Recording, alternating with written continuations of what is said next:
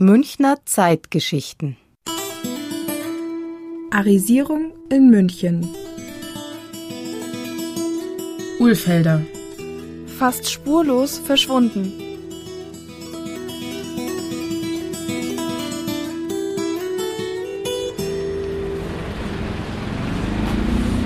Mädels, es ist so schön, mal wieder einen Tag in der Stadt zu verbringen. Hä, was ist denn das für eine Gedenktafel? Die habe ich ja noch nie gesehen. Hier stand bis zum Jahre 1938 das Kaufhaus Ulfelder. Was damals wohl passiert ist? Hm. Der Heinrich Ulfelder hat 1878 die Firma gegründet. Das war also ein Händler und hat dann dieses Kaufhaus gebaut in den 10er, 20er Jahren des äh, 20. Jahrhunderts. Und dieses Kaufhaus, das war neben dem Hermann Tietz, war das das größte Kaufhaus in München. Dr. Florian Dehring ist stellvertretender Direktor des Münchner Stadtmuseums. Das Stadtmuseum steht dort, wo Einkaufen schon vor 100 Jahren zum Erlebnis wurde. Ulfelder war nicht nur für Münchner eine Attraktion, sondern auch für Besucher von außerhalb. Es war drei Stockwerke hoch und hatte als erstes Kaufhaus in München eine Rolltreppe. Außerdem konnte man dort essen gehen und es gab spektakuläre Aktionen, zum Beispiel mit lebenden Tieren.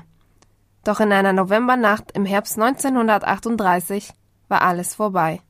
Weil eben der Ulfelder so ein bekanntes Kaufhaus war, hat man also da furchtbar gewütet und hat da die äh, ganzen äh, Schaufenster kaputt gemacht, hat in die Schaufenster alles durcheinander gebracht, ist dann auch ins Kaufhaus eingedrungen und dann haben sie also mit so Eisenstangen haben sie äh, die Rolltreppe kaputt gemacht und die Ware kaputt gemacht. Also einfach wüstest zerstört und von dem Zeitpunkt, das kann man jetzt gleich vorwegnehmen, ist eigentlich dann das Kaufhaus nicht mehr aufgemacht worden.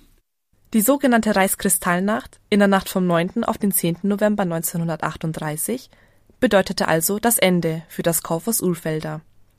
Der Inhaber, Max Ulfelder, hatte sein Unternehmen eigentlich schon im Juli 1938 abgeben wollen, weil es für ihn als jüdischen Geschäftsmann immer schwieriger wurde.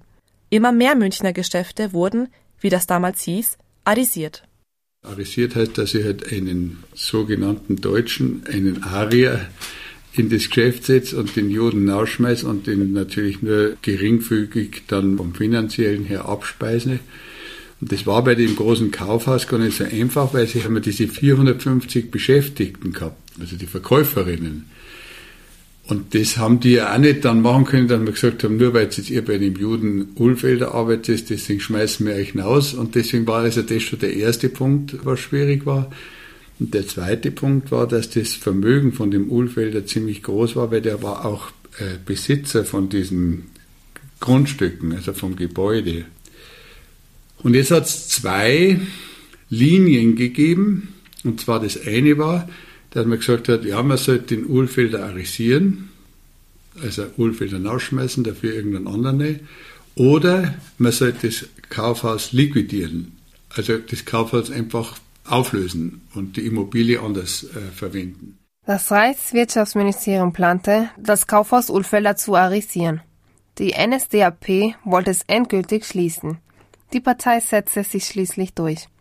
Der Familie von Max Ulfelder gelang 1939 über die Schweiz und Indien die Flucht in die USA. Seine Schwester und ihr Mann wurden 1941 deportiert und in Litauen ermordet. Max Ulfelder kehrte nach dem Zweiten Weltkrieg nach München zurück. Er bemühte sich um eine Rückerstattung der Grundstücke und seines Vermögens. Im Fall Ulfelder war es dann so, dass er das ganze Areal dann zurückbekommen hat und er hat zuerst gedacht, dass er vielleicht das Kaufhaus wieder aufbaut, also 1949.